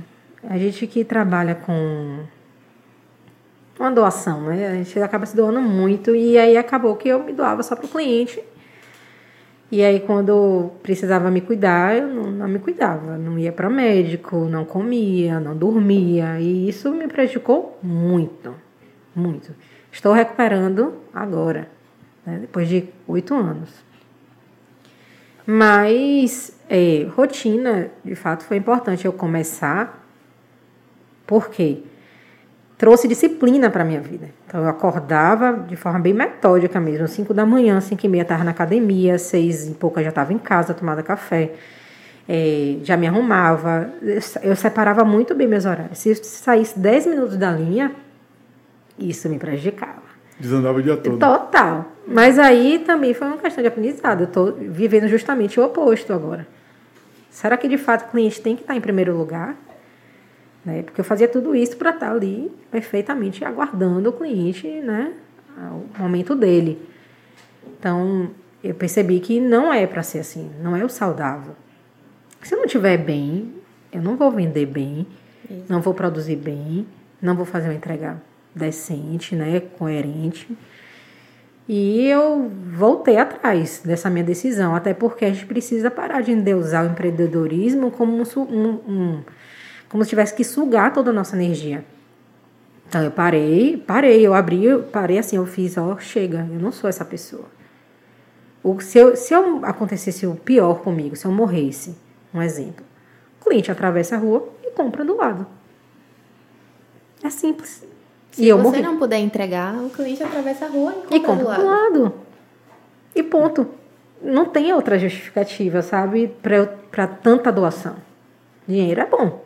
A gente gosta. Mas vale a pena? Não vale, não, não, não tem. Não, seu, seu sossego, sua paz não pode ser vendida. É, tem até uma bandeira de cartão de crédito que fala, né? Nem todo dinheiro compra. Justamente. Para todas as outras é a é, bandeira que diz. Justamente. Mas isso, isso acontece durante um processo de doação. A gente vai se permitindo entender. É um processo bem terapêutico mesmo. E eu abri mão, hoje em dia mesmo, o atendimento começa às 9 horas. 9 e 10 eu chego e ok, entendeu? Se acontecer de atrasar, atrasou. E ninguém vai morrer por causa disso. Eu não trabalho na UTI, não trabalho na SAMU, na polícia e afins. É, tem aquela frase né, que dizem, aí eu quero saber se você concorda, que o empreendedor ele é empreendedor 24 horas por dia, 7 dias por semana. Você concorda? Acha que é uma máxima que não, não é muito bem por aí? É o que acontece, mas não é o que eu concordo hoje em dia. Eu já, já fui partidária disso, já levantei essa bandeira, né? Já perdi eventos, já perdi amigos, já perdi tudo por causa disso. A troco de quê? Entendo. Entendeu? Então, é, vale, a, a vida é um, um, conjunto de experiências que a gente vai acumulando. Se eu viver só a experiência de empreender, eu vou viver sozinha. Sim. Não vale a pena você se doar. Eu acho que existe essa utopia da, do empreendedorismo ser o máximo de desgaste possível. Eu não acho que é o que deveria ser. Aí, na verdade, o empreendedorismo ele é branco, hétero e, e totalmente masculino, né? Quase sempre e rico, né? Os quatro vertentes do empreendedorismo hoje é muito fácil você achar um branco, hétero, é, um é, homem rico que já veio com uma família abastada, com suporte, que está ali no seu auge. É difícil você. Eu vou perguntar aqui que um, uma, você vai saber uma mulher que é liderança de mercado hoje, que tem capital aberto na empresa, construiu. Mas você sabe duas? Particularmente não sei. Você sabe? Pois é. Ninguém sabe da mulher. Homossexual, ninguém sabe. Entendeu? Então são coisas que a gente vai amadurecendo, porque quem criou esse conceito tinha um pai atrás, velho. Com dando carro, dando fazenda, dando, enfim. Mas que empreendedor vai suportar isso a vida toda sem ter suporte, né? Entendi. Aí vem você, Bartira, quebrando parte desse padrão do uhum. empreendedorismo que você construiu. É fácil, Bartira? É saudável? Não, não é fácil, obviamente. Já fui expulsa da minha própria empresa, inclusive, uma pessoa não aceitou que eu pudesse ser dona. É, Conte isso aí, essa eu quero saber. É, pessoas, né? Um senhor e tal. Você é a dona? Você é a dona? Ele fez assim: Você é a dona? Posso ajudar? Aí falou algumas besteiras lá. Eu fiz assim: oh, Por gentileza, da próxima vez não retorne. Pronto, acaba a conversa. Entendi. Acontece, rola umas, uns negócios assim, mas é difícil. Ah, achei que você era velha. Ah, achei que. Sabe, tipo, achei que você era funcionária. As entrelinhas a gente vai pegando. Sim. Mas a gente ignora, sabe? É melhor ignorar, fingir demência, segue o baile, segue o seu objetivo, vai em frente. Isso destrói nossa autoestima, principalmente intelectual, porque muitas vezes as pessoas não acreditam que uma mulher, uma pessoa negra, uma pessoa que começou um projeto vai dar certo. É comum acontecer isso. E é uma linha de estudo, inclusive, que principalmente pessoas negras, ela tem uma autoestima intelectual muito baixa. E isso prejudica o desenvolvimento, até porque a gente não tem a noção de pertencimento. Então, para a gente se inserir no mercado, independente do que seja empreender ou seja uma empresa, a gente tem que ter a capacidade é, de entender que a gente tem que dar saltos, inclusive na autoestima, para estar tá ali. É muito difícil. A gente não gosta de. TikTok, por exemplo, que está na moda. A maioria é branca. Você não vê um destaque de uma pessoa negra, ou até o revés. O negacionismo de uma pessoa que erra negra é muito maior do que uma pessoa branca. Então, para se expor, para você ter uma empresa, você pensa três, quatro, cinco, seis vezes antes, porque você é preto e sabe que as pessoas vão julgar. Então, existe essa outra linha de pesquisa que a gente tem que abrir os olhos, abrir a cabeça e valorizar, que é o empreendedorismo da mulher negra. Você está entendendo? Entendo. Porque hoje a gente não enxerga isso. Você vê pessoas, na verdade, lutando para sobreviver. A gente não chama ela, a gente chama ela de guerreira, né? A guerreira. Mas a batalhadora, ela é empreendedora. Ela é digna de um negócio e digna de investir. Entendeu? Então, a gente tem que começar a valorizar. Inclusive, É um exercício diário que a gente, enquanto, inclusive vocês, entendeu? Tem Sim, que fazer, claro. todo mundo tem que fazer. De olhar e fazer, poxa, o salão de fulana é igual a dessa. Mas por que essa pessoa, que provavelmente é branca, tem mais cliente do que essa que é negra? Se o- isso se o serviço for Da equivalente, né? Não estou julgando com propostas desiguais, obviamente, com, com uma proposta equivalente. Eu queria pedir licença só para lhe parabenizar por ser uma mulher preta, empreendedora e corajosa. É, é forte seu relato. É, talvez eu não, não sinta nem um pouquinho disso que você sente, mas eu me orgulho de ouvir uma mulher na sua posição falando que tem uma empresa que funciona há oito anos, que está crescendo e que você joga duro e sair do papel de batalhadora e assumir o papel de empreendedora, porque você é uma empreendedora. Então eu queria lhe parabenizar por isso. Muito obrigada. E dessa galera aí, é, preta de Salvador, a gente tá na, na cidade, né? Mais preta fora da África, não tem é, argumento. Quem você vê hoje de referência? é, e aí você pode falar sem, sem pormenores, sem cuidado de nome, nessa área de empreendedorismo, porque, tipo, particularmente eu vejo muita gente é, sendo colocada num pedestal, mas é no ramo artístico, né? O, o, o povo preto é muito colocado no pedestal no ramo artístico ou em marcas ligadas à cultura, à vestimenta, e às vezes ficam muitos empreendedores pretos que não têm o destaque é, em outras áreas. Por exemplo, você, que é na área alimentícia, você citou aí a questão de, de alguém de um salão de beleza. Às vezes o cara tem um negócio de contabilidade, uma empresa de comunicação e, e ele é uma referência na área, mas é desconhecido. Você tem alguém que você citaria assim, tipo, pô, eu conheço tal pessoa. Porque eu acredito, aí não, não, não era algo comum quando eu empreendia, mas eu acredito que vocês trocam figurinhas é, com outros empreendedores, conhecem outras pessoas e aí às vezes a gente tem essa pessoa que pode ser conhecida e pode não ser tão conhecida, mas que você fala, rapaz, o que essa pessoa faz aqui é, inspiradora para mim. Olha, de fato, eu busquei também me cercar de pessoas que eu quisesse crescer junto, né? Principalmente mulheres. Eu tenho, eu valorizo muito mulher que está ali de frente.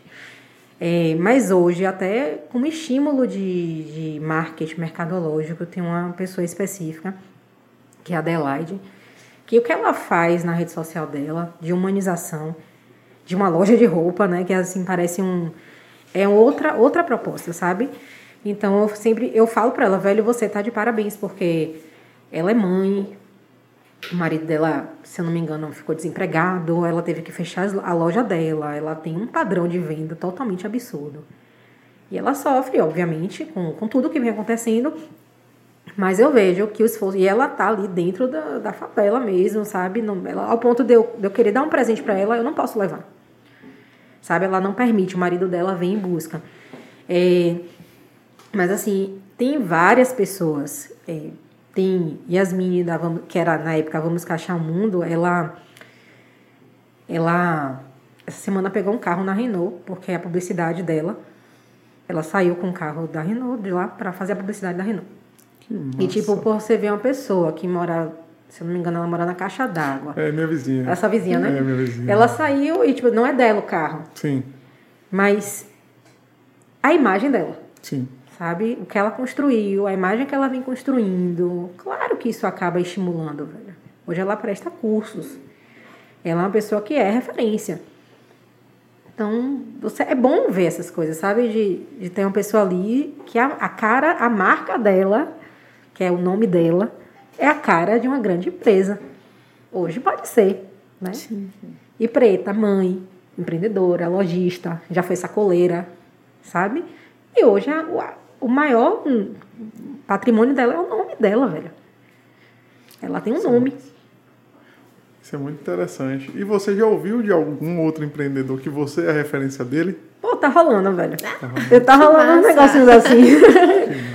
É, procuraram, eu presto consultoria, né? Então, agora na pandemia houve uma uma procura, porque as pessoas queriam se organizar melhor. Só que eu não achei ético prestar consultoria, porque o mundo está mudando a cada fração de segundos. Então, se eu prestar uma consultoria agora, financeira, é, fazendo análise do, das finanças dela, ela ela vai perder um mês, praticamente. Eu posso calcular o capital de giro dela agora e tudo vai mudar em tanto tempo que não vai valer a pena. Vai ser só um dado ali que talvez não seja, não é atemporal, entendeu? Aí eu preferi me afastar temporariamente.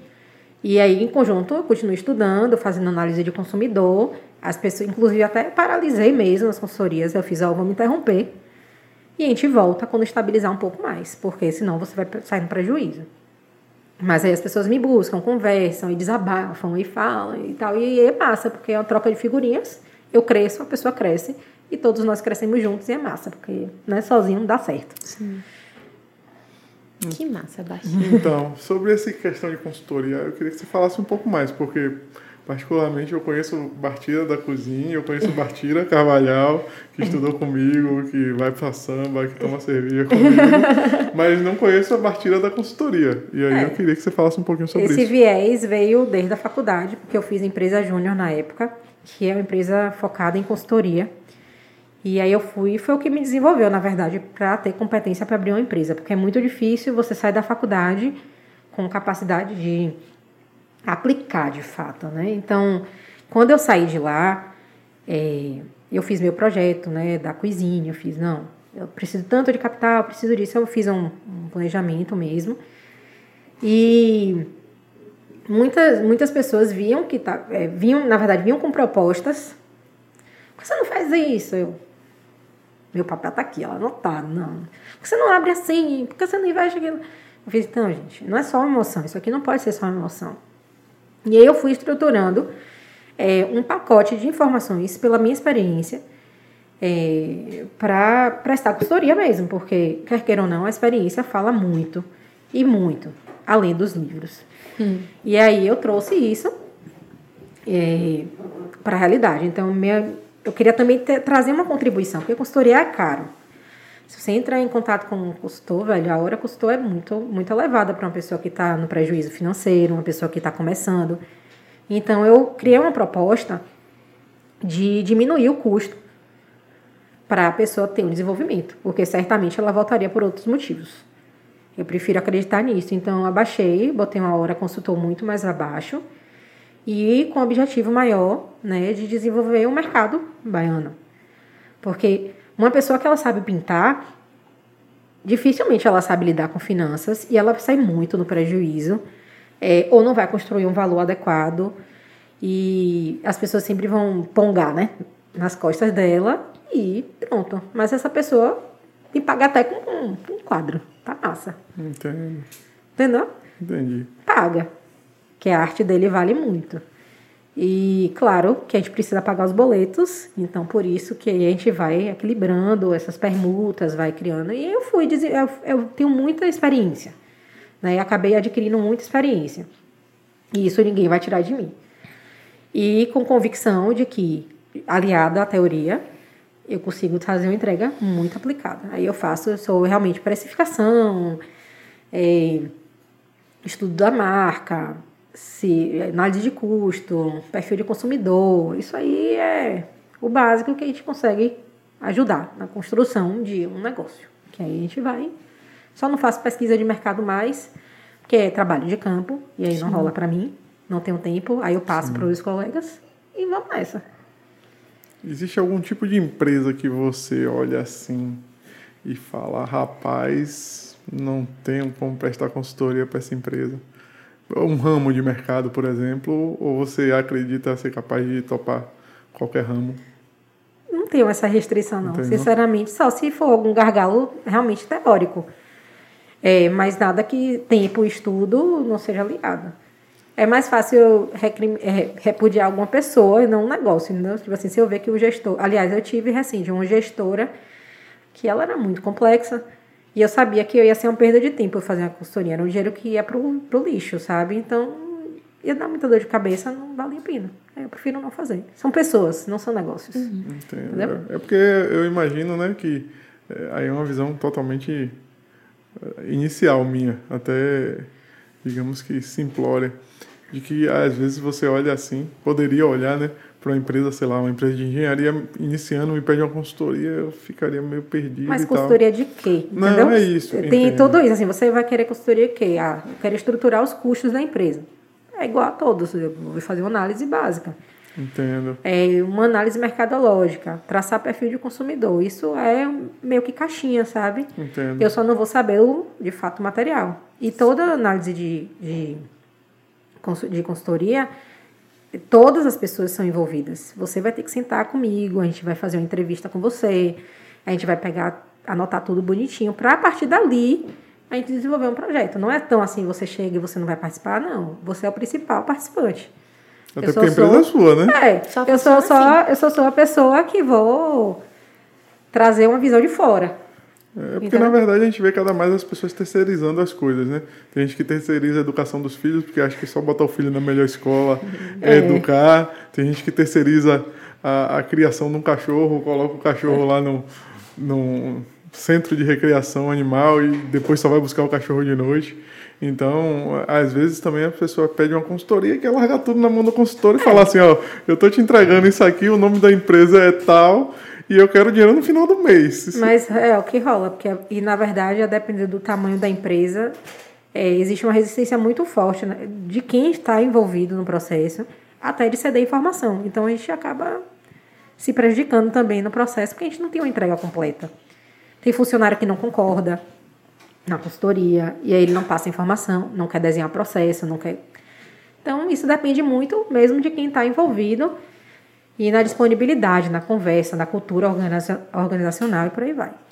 uma situação difícil de consultoria. Eu quero, sem citar nomes, um cliente que você falou assim, rapaz, esse daqui eu até entreguei meu trabalho, mas se ele me pagasse o dinheiro do mundo todo, eu não faria de novo.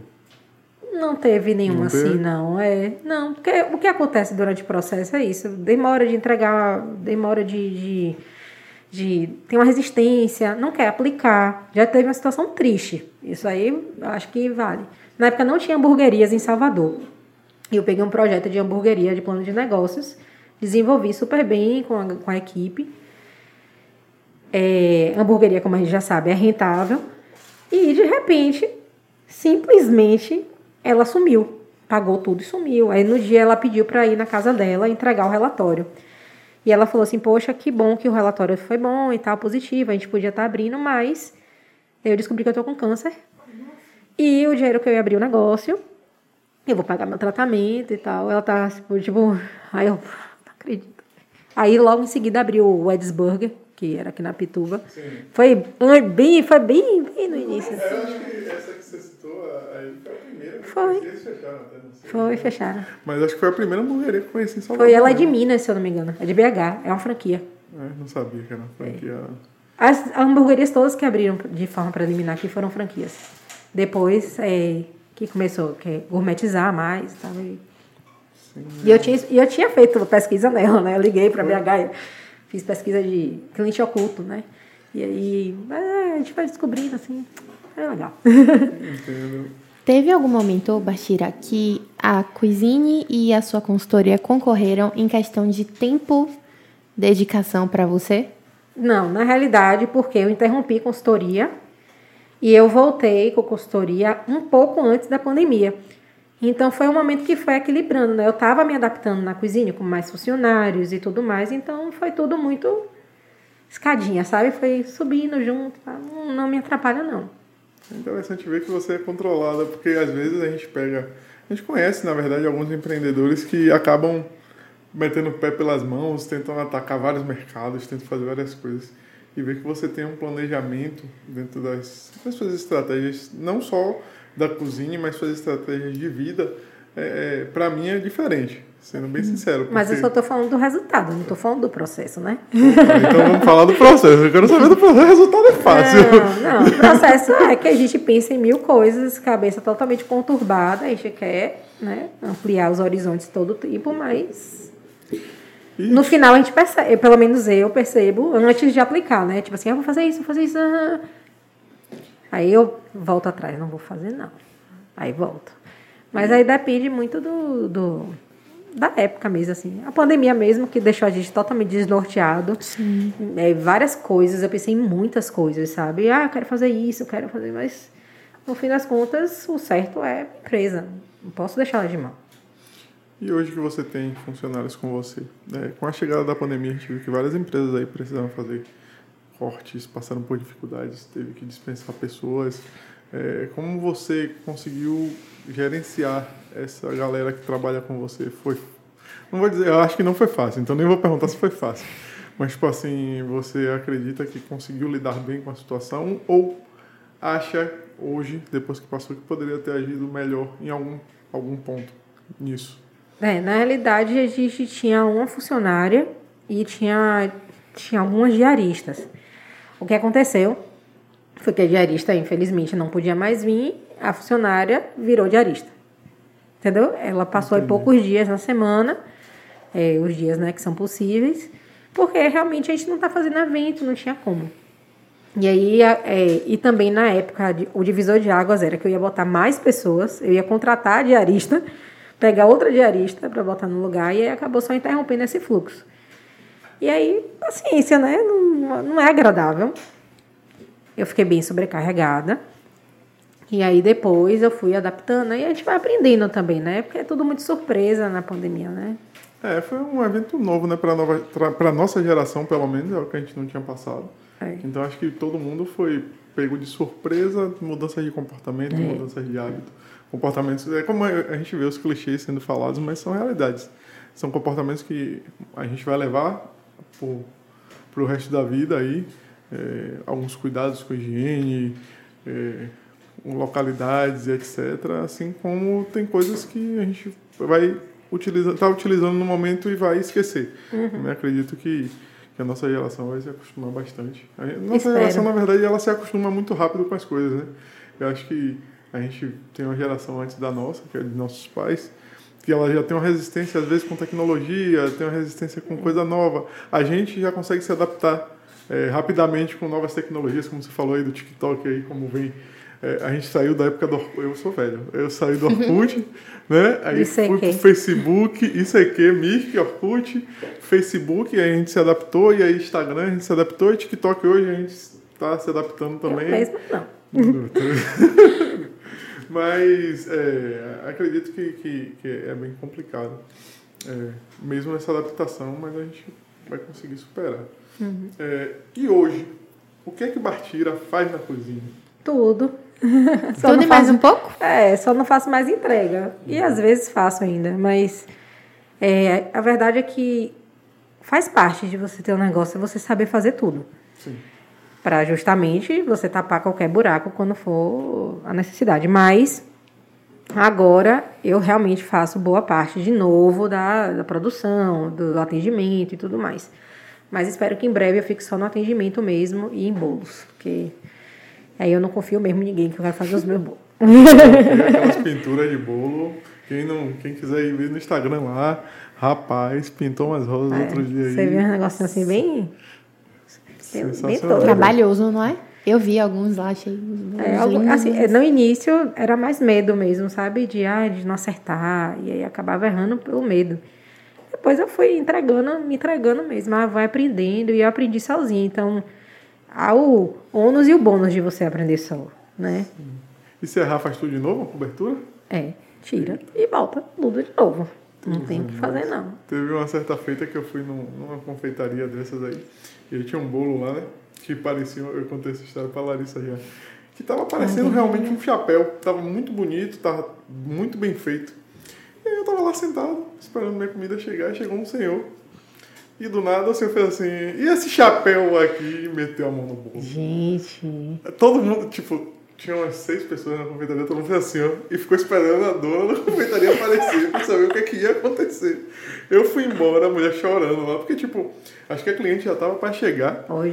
Né? E ela ia ter que refazer o bolo. E aí, tipo, às vezes é um evento que tá em cima da hora, a cliente só vai passar pra pegar o bolo para ir pro evento. E eu, eu não fiquei para ver o resultado. Eu fiquei até com. Queria ter sido uma música que ficou ali, ó, pra ver o que foi que deu aquilo, mas é, eu imagino o trabalho que deve ser. E você deve ter passado por isso no seu processo de aprendizado, de ter que refazer algumas vezes algumas coisas. Né? É, mas é a questão, é assim, eu já refiz até esse final de semana mesmo, não dá ponto no, na cobertura, ou sei lá, tem mil coisas que podem acontecer, por isso que eu fico perplexa quando a pessoa quer pro mesmo dia, sabe? Um bolo super decorado e não sei o que. Eu fico, gente, vocês sabem como é que faz, só uma noção rápida assim e tal. Tem gente que acha que é tipo uma impressora 3D, né? Você vai é, chegar lá, programar, sai o bolo é real, inteiro, assim, é real. e tal. Ah, tem prazo, é? Nossa. Não, gente, vai. Ó, é TikTok. Dá vontade de falar assim, né? Que, pô, você instala o dedo, o bolo vai surgir. Não é assim. E tem um, um tempo, um processo bem criterioso para estar tá em pé, sustentado. E a gente vai aprendendo também. É, essa semana mesmo eu percebi um detalhe que talvez se eu fizesse um curso também não ia me falar. Que é na execução que a gente vai aprendendo, né? E aí eu estava fazendo, tive que tirar a decoração toda do bolo, que eu não gostei. Tava caindo. Aí você olha assim, tchau. Aí tira todo e recomeça. Aí para. Tem vezes que eu paro, guardo, sinto, bebo água, esqueço o que eu estava fazendo e volto. Recomeço o processo mesmo, porque até a emoção de você estar, tá, ai meu Deus, está dando errado, tá dando errado. Aí você tem que recomeçar. Vai ter que saber recomeçar. Não adianta tirar e começar ali nervosa, que você vai fazer uma, cagada, velho. Vai, vai continuar a mesma errado. coisa. É, muita gente fala, né? Acho que alguns chefes famosos até falam que cozinhar passa muito da nossa emoção. Né? Como a gente está ali no estado psicológico, afeta muito no resultado. Acho que não sei tanto para você que padronizou seus processos, é, se hoje isso tem esse impacto ainda de que se você não está legal psicologicamente, aquilo traz um resultado ruim para a sua comida, ou pelo menos que se entrega. Mas, enfim. Eu queria saber agora é, o que você não gosta de fazer na cozinha e faz porque precisa fazer. Qualquer coisa com chocolate. Chocolate mesmo, chocolate. Jura? Suja tudo. Você não tem noção. Ai, gente, chocolate. É porque eu só vejo chocolate. a parte boa, né? É, isso, é o bolo velho. pronto. É isso. Chocolate mesmo que eu tô falando, chocolate maciço. É Sim. É muito, muito, muito, muito trabalhoso. E suja tudo. E mela qualquer coisa que você toque. Está suja. A parede, porta, tudo, tudo, tudo, tudo, tudo, tudo tá sujo. Então tudo. chocolate é o vilão hoje. É, pô. De batirando tem... E fora você vai derreter chocolate, assim. Ele não quer derreter. Faz o quê? Ou se não, está no verão de Salvador, você derreteu. Já derreteu, né? Já derreteu. Espontaneamente, você olha assim, vou rir agora para endurecer, caralho. Aí você taca na geladeira, tira da geladeira, derrete de novo. Salvador, chocolate não combinam. E as pessoas amam. E não adianta, é horrível. Já, um aniversário meu que eu fiz uma vez, eu fui fazer morango coberto. E eu tive que ligar o ar-condicionado do quarto, velho, para colocar. Na época eu trabalhava em casa, para poder colocar o morango, que não tá dando suporte. A geladeira tava cheia já. E eu liguei o ar-condicionado, porque o tempo de Salvador não. Não, não coopera pro chocolate. Aí, mas é a pior coisa que tem para trabalhar, com certeza, é chocolate. Por isso que é caro. Você vê. E sai muito. Sai. Sai. Se... Eu, eu, não tenho, eu acho que nunca fui pra uma festa que não tinha nada de chocolate. É. Acho que é impossível. Qualquer bombom, não né? Conheço, Qualquer coisa. Qualquer coisa tem que ter chocolate. Sim. Chocolate. E é horrível. Horrível. Péssimo. Poxa. Fiquei surpresa agora. Mas é pra mim, eu prefiro decorar 300 bolos do que fazer qualquer bombom, qualquer coisa com chocolate. Você falou aí sobre Salvador. Eu queria entender se você acha que a logística de Salvador atrapalha, ou melhor, de que forma ela impacta seu negócio, seu, a cozinha ser em Salvador. E se não fosse em Salvador, que outra cidade você gostaria de testar a cozinha ou gostaria de. Ou analisa assim que, pô, acho que a cozinha em tal cidade ia dar super certo. São Paulo. São, São Paulo não tem um terço do produto que vende aqui. A começar que pãozinho é baiano, brigadeiro é baiano, é... é pãozinho, rapaz, pense na surpresa que eu tive. Foi na, descobri na internet. Não, eu descobri na internet esse ano que pãozinho era baiano. Eu nunca ia imaginar que Oi. pão delícia era baiano. Pãozinho é baiano. Brigadeiro, não sei se é baiano ou é de Pernambuco, não lembro agora. Mas tem muita coisa que é do Nordeste mesmo, assim, que a gente tem costume de consumir. E se eu fosse, eu acho que mercadologicamente viável é a venda em São Paulo, até porque Teve uma cliente minha que eu nem sabia, ela recebeu um presente com a marca da Cuisine de alguém, não me pergunte quem foi, que eu realmente não sei. E ela veio elogiar e perguntando se eu não mandava para São Paulo. Eu fiz, pô, aí você tá dizendo, como é que eu vou mandar uma comida para São Paulo? Pede de então... lá, né, velho? Pesquisa, vai lá atrás. Ela, pô, mas nenhuma tem a cara da qualidade do seu, assim, eu quero o seu lá. E eu tenho amigos que moram lá e falam que realmente é difícil. Não tem, assim, Acha, uma, acha algum baiano que vende alguma coisa lá.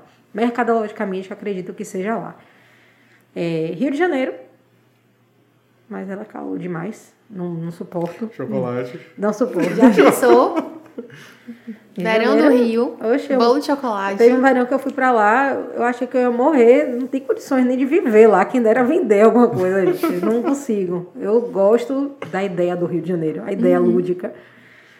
Mas verão de lá, não dá não, velho. É, um, é, um é desproporcional. A gente reclama muito aqui, mas lá.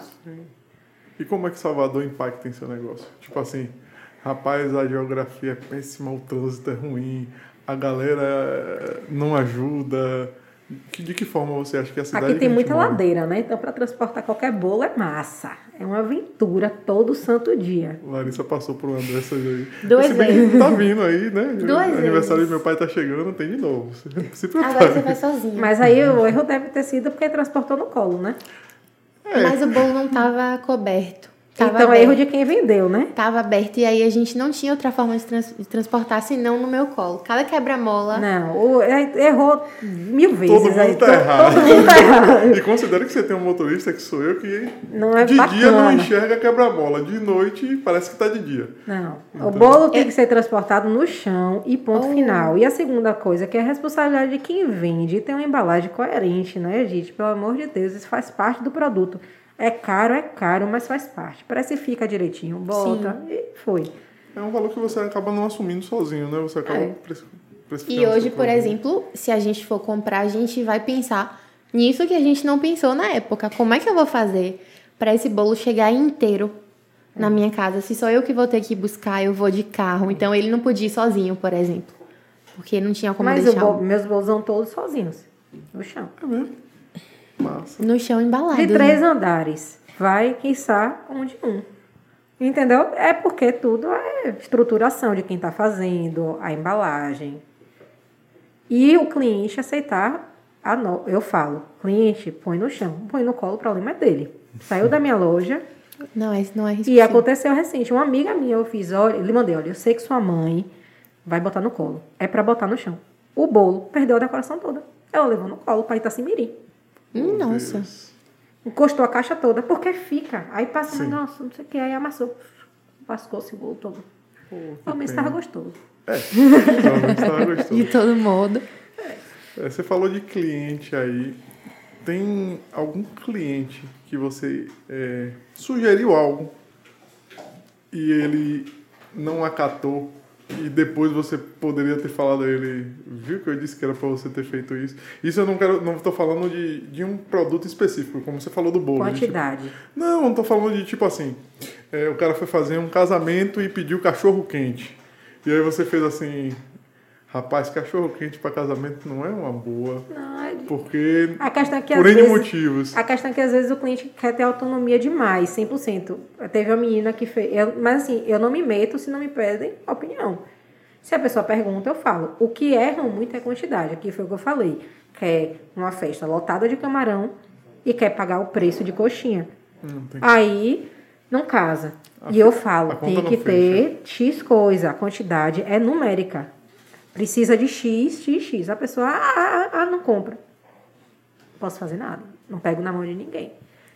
Mas e aí eu vou fazer uma outra pergunta. Algum evento que um cliente queria ter feito alguma coisa, você Não. se recusou por questões de, de aconselhamento mesmo e depois na festa você viu que realmente dava?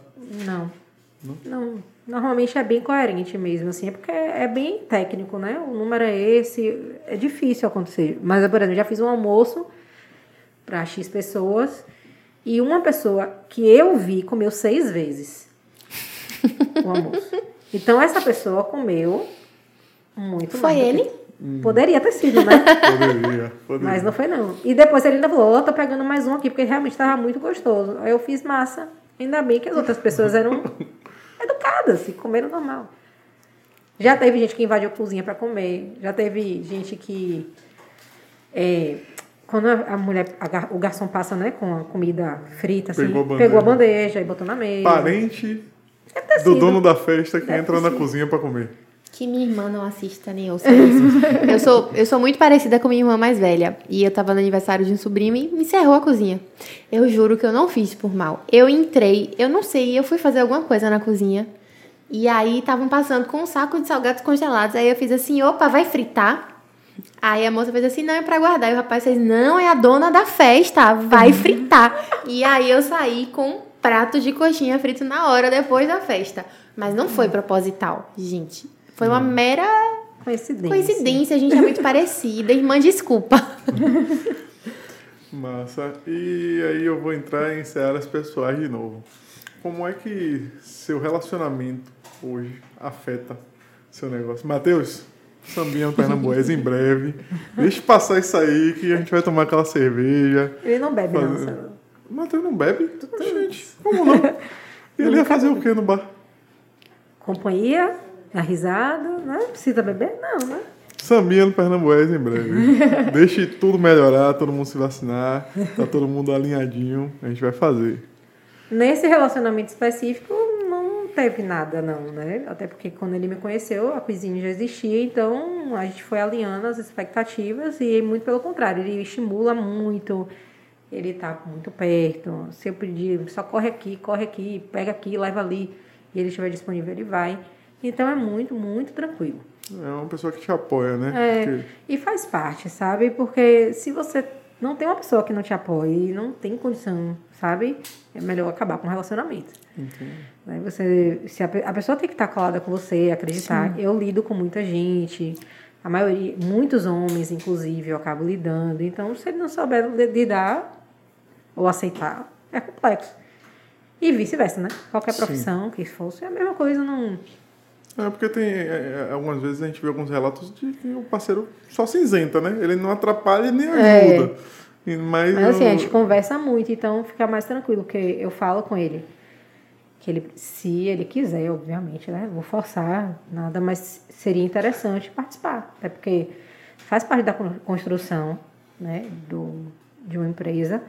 Ter alguém ali que suporte e entenda também os problemas, ou até te substitua Sim. né? E vá sendo aliado do processo de construção. Até porque paga as contas, né? Os boletos, né? É, eu vou entrar em outra questão que é gerenciamento do, do, do seu tempo e da sua criatividade. A gente conversou um, um tempo atrás, acho que foi até quando a gente conversou sobre o convite desse podcast e tal. Você falou que estava passando por uma pane criativa. Eu queria entender quando você percebeu isso e, digamos assim, quando você precis, percebeu que precisava parar, respirar e dar um tempo, né? Você falou que, que ia se isolar com sua família e tal, para dar uma descansada para depois voltar com tudo. Se É. foi bem isso que eu entendi. Foi, Não foi, sei se foi isso. Mas foi um processo longo, na verdade, Sim, né? claro. Isso não durou, não foi uma questão de dias. A, é a pandemia trouxe uma urgência, né? Hoje, vamos supor, na época, era Dia das Mães, a gente precisava faturar ali no Dia das Mães muito, porque a gente não teria certeza se a gente poderia estar aberto no São João, por exemplo. Então, a gente, tudo. é, tive uma doação é, muito, muito intensa no período da pandemia. Entendeu? Então, no período da pandemia, que ainda está acontecendo, obviamente, né? Em algum período É, da no pandemia. início, durante no a início. pandemia. E eu só estava reagindo. Eu não pensava, ah, eu, eu, tô, eu tô entregando isso, não. Eu estava reagindo, reagindo, reagindo. E aí chegou um momento que eu estava bem mecânica. Inclusive, perdi totalmente o prazer de cozinhar, porque era muito mecânico, né? O atendimento, a pessoa vinha. E aí, esse, teve um dia que eu montei 13 bolos em um dia, fora as outras coisas que eu estava fazendo, atendimento e tal. E eu nunca tinha feito isso na vida, sozinha e me virando e tal.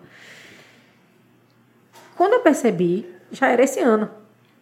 Tipo assim, passou ah, quase um ano e eu percebi que eu estava exausta, eu não estava conseguindo executar nada com, assim, com firmeza, sabe? Pensar, mudar a cabeça, eu já estava pensando na empresa. E aí eu fui me questionando é, até que ponto valeria a pena aquilo e como é que eu iria melhorar. Eu lembrei da época que fazia terapia e tal. Fui escrevendo no papel as pendências. Deram quatro folhas, pô. De um caderninho assim, sabe? Quatro folhas de pendência. Eu fiz. Quando foi que eu me perdi? No final das contas, sabe? O que foi que aconteceu nesse período?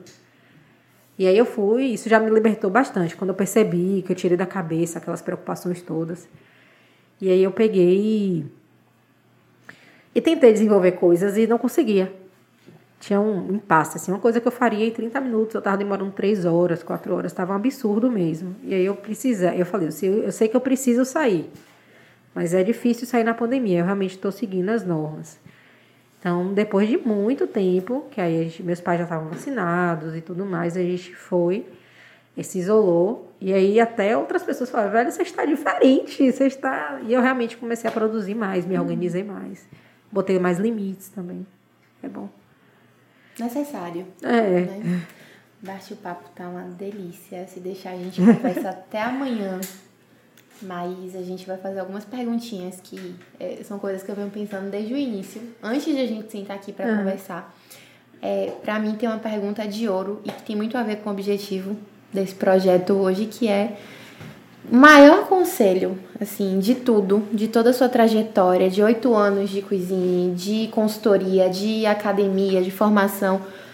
Se você pudesse dar um conselho hoje para alguém que tá, que quer começar a empreender, independente da área, se vai ser no ramo alimentício, se vai abrir uma consultoria, se vai abrir um mercado, o que, que seria?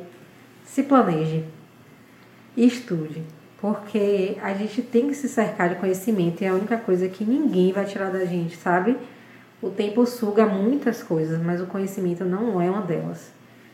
É, se você tiver um planejamento financeiro, estratégico, é, um estudo de, de, da marca, tudo certinho, e que isso não requer tanto dinheiro, sabe? O Sebrae tá aí, que faz tudo isso gratuitamente ou com baixo custo. Então, estude e, e comece a planejar. Não siga a emoção de eu vou abrir uma empresa, vou fazer qualquer forma. Não faça isso. Não faça, porque isso aí vai quebrar suas pernas. E você não vai ter propósito, né? Sim. No final das contas. Propósito. Qual é o propósito de Bartira? Ser feliz, velho. De verdade, real, oficial. Porque a gente não leva nada, sabe? Dinheiro é bom, paga conta, paga viagem, paga comidas gostosas. Mas é, não adianta se a gente não tiver vivendo a oportunidade de ser feliz, sabe? De construção, de ter uma família ali que você está se apoiando, viver experiências. E aí meu propósito é esse mesmo, sabe? Viver uma vida plena com momentos de felicidades em abundância, porque se a gente não for assim, não vale a pena. É porque, na verdade, é, foi, foi é, a gente vê né, na sociedade é, alguns coaches, algumas pessoas que prestam consultoria justamente falando algumas máximas como essa de um empreendedor, empreendedor 24 horas por dia, o empreendedor não dorme, nunca dorme, e etc e tal. Estude enquanto eles dormem. É, Ai, e aí fica nessas máximas e as redes sociais têm, trazem os resultados, né? Todo mundo posta ali, na verdade, os seus ouros, os seus louros, os seus brilhos, é, mas não postam a dificuldade do processo. E até as, as renúncias, as, as coisas que você deixou de fazer para chegar ali. E as pessoas que estão começando, muitas vezes, elas olham para aquilo, almejam aquilo e acham que tem que fazer tudo para chegar ali. E esquecem que to, em todo um processo você precisa ter um equilíbrio emocional, você precisa ter um suporte psicológico, não falo nem de questão de terapia, mas um suporte familiar, de estar uma troca, uma conversa, um carinho, um afeto. E tudo isso engrandece a gente como pessoa, porque mesmo a gente vai trazer outros empreendedores aqui, como a gente trouxe você, e durante toda a conversa foi perceptível que Bartira nunca deixou de ser Bartira por causa da cozinha. Na verdade, a cozinha entrou na vida de Bartira e hoje fez um resultado em que está tatuado no seu braço, inclusive né? Que a cozinha faz parte da sua vida, mas que existe um ser humano ali, que não é uma máquina que ganha dinheiro para pagar as contas, para pagar o aluguel, para luxar que seja, para fazer viagens, né?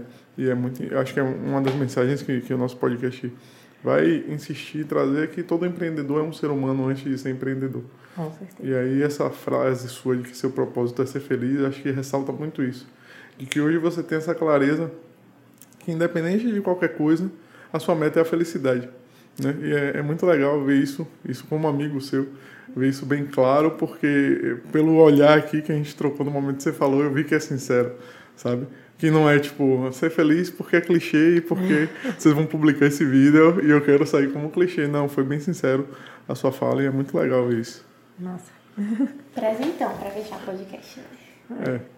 Então a gente vai encerrar aqui, né? Essa, esse primeiro episódio do Farol Podcast.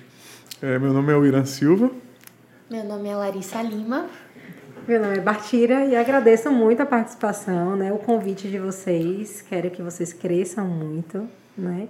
E eu vou voltar, viu? Esperamos que você volte. Tem muita coisa pra gente perguntar. A gente fez uma lista de uma cacetada de perguntas. Na próxima eu trago coxinha. Opa! Opa! Traga chocolate. Não. Chocolate dá trabalho. Paciência. Valeu. Tchau, tchau, galera. Até a próxima. Tchau, gente.